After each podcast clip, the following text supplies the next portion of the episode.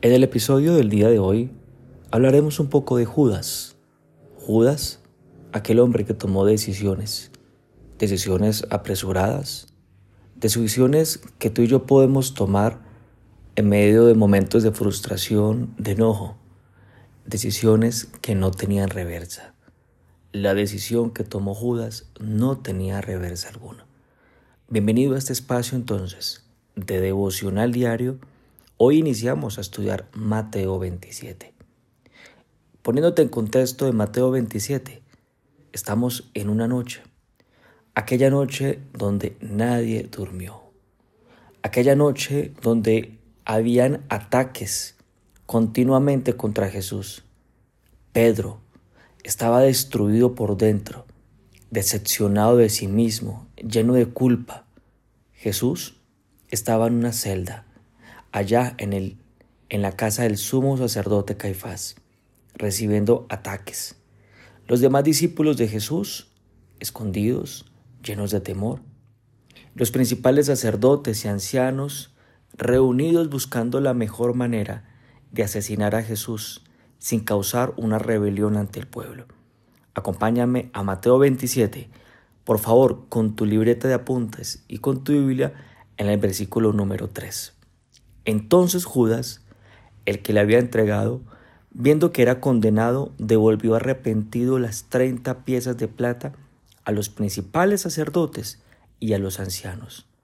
Judas se había enterado de todo lo que había pasado aquel momento, que a Jesús le habían condenado. Estaba enterado que le escupían en el rostro de Jesús, que le cerraron sus ojos y le golpeaban y se burlaban preguntándole, a ver, profetiza, si eres Dios, a ver, ¿quién te pegó?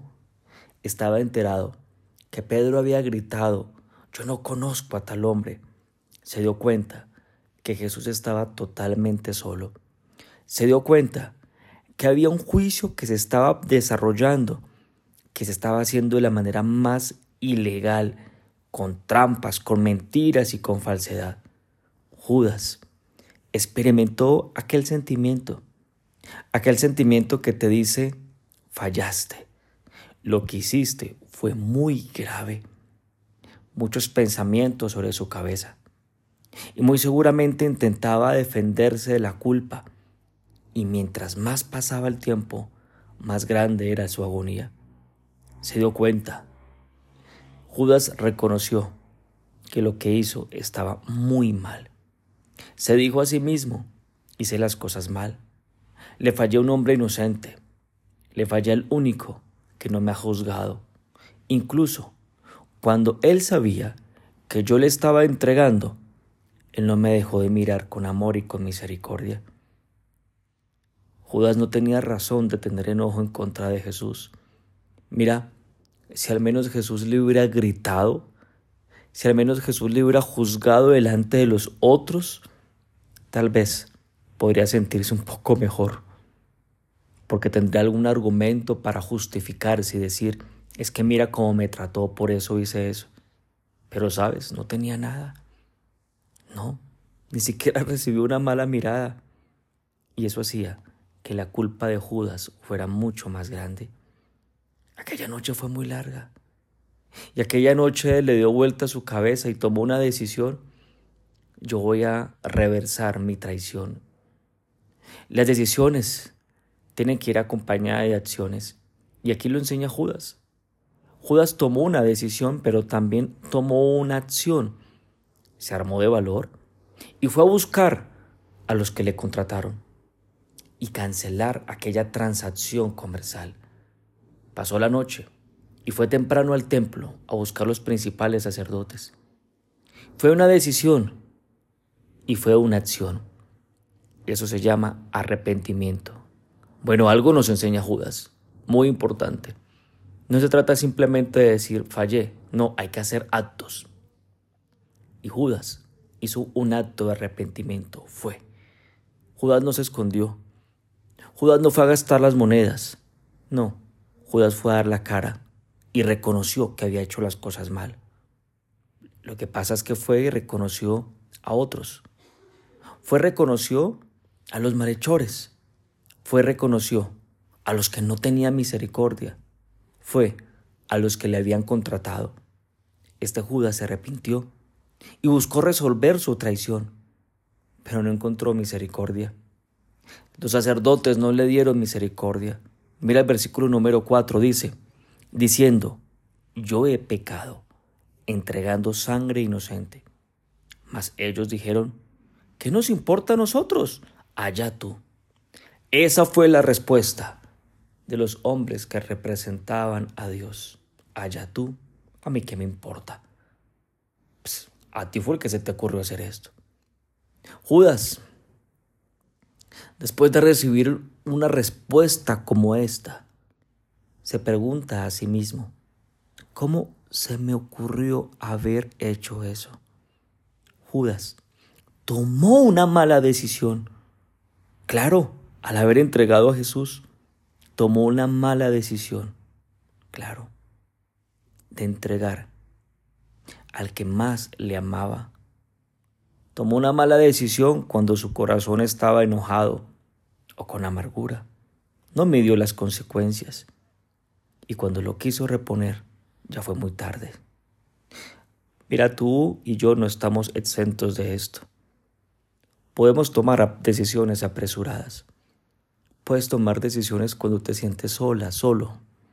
Puedes tomar decisiones cuando te sientes tentado. Puedes tomar decisiones cuando estás lleno de afán por resolver un asunto. Puedes tomar decisiones con frustración, con enojo, con tristeza o con sed de venganza. Y es ahí donde te puede pasar como Judas no hay marcha atrás, no hay reversa. La impotencia de Judas confió, entre comillas, en los más correctos de aquella época. Y ellos le dijeron, allá tú, ese es tu problema. Judas fue al templo a buscar a los sacerdotes, pero no fue a buscar a Dios. Se arrepintió delante de los hombres, pero no delante de Dios. Y muy seguramente, si le preguntáramos a Judas, ¿por qué no te arrepentiste delante de Dios? La respuesta va a ser, no tenía cara. ¿Cómo me iba a presentar? ¿Mm? Me conmueve decir esto. Pero aquí donde estoy me conmueve saber qué dolor me da por Judas. Me da dolor por Judas. Podemos ser cualquiera de nosotros. Versículo 5 dice, y arrojando las piezas de plata en el templo, Salió y fue y se ahorcó. Judas renunció a lo precioso, a lo precioso para él, que era la plata, el dinero, los recursos. Eso quería, eso quería Judas. Él renunció a ello. Pero ni con todo el dinero, ni la plata del mundo podía pagar lo que él había hecho. El dinero ya no era importante, pero también renunció a vivir. ¿Para qué vivir si soy lo peor. Ese era el pensamiento de Judas. La culpa de Judas era inmensa. Fue un día de dolor, de tristeza, hasta la muerte. Judas no pudo más. No, no pudo más. Y hizo lo que acabamos de leer. Terminó quitándose la vida. No podía con el desgarro de su alma Tú que me estás escuchando, si este sentimiento ha pasado por ti, no estás solo. Busca ayuda, porque el amor de Dios es más grande que la muerte. El amor de Dios es más grande que la culpa. El amor de Dios es más grande que cualquier traición que hayas hecho. Jesucristo murió en la cruz, hasta por nuestra traición. Él murió en la cruz, hasta por lo peor que te puedes imaginar. Solo tienes que reconocer que Jesús es el Hijo de Dios. Solo tienes que creer que Él murió en la cruz y pagó todo el precio de tus pecados. Y solamente así puedes ser libre. No hay otra forma más. ¿Me acompañas? Y hacemos una oración en esta mañana. Amado Padre, quiero darte gracias por lo que nos enseñas. Gracias porque aquí encontramos en esencia la naturaleza de nosotros, nuestra fragilidad, nuestra vulnerabilidad.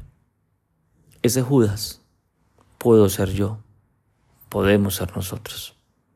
Ese que toma decisiones por un momento, un momento que tal vez le genere algún tipo de bienestar, pero después no hay marcha atrás. Y como lo dices tú, Señor Jesús, ahí está el lloro y el crujir de dientes. Judas no pudo con eso. Judas no pudo cargar con ese sentimiento de haberte fallado. Hoy, hoy reconocemos, mi buen Dios, que somos frágiles, pero que necesitamos tu ayuda y necesitamos de ti. Y si tú tienes algo pendiente con Dios, y si tú necesitas, no vayas a arrepentirte delante de otros, ve a arrepentirte delante de Él.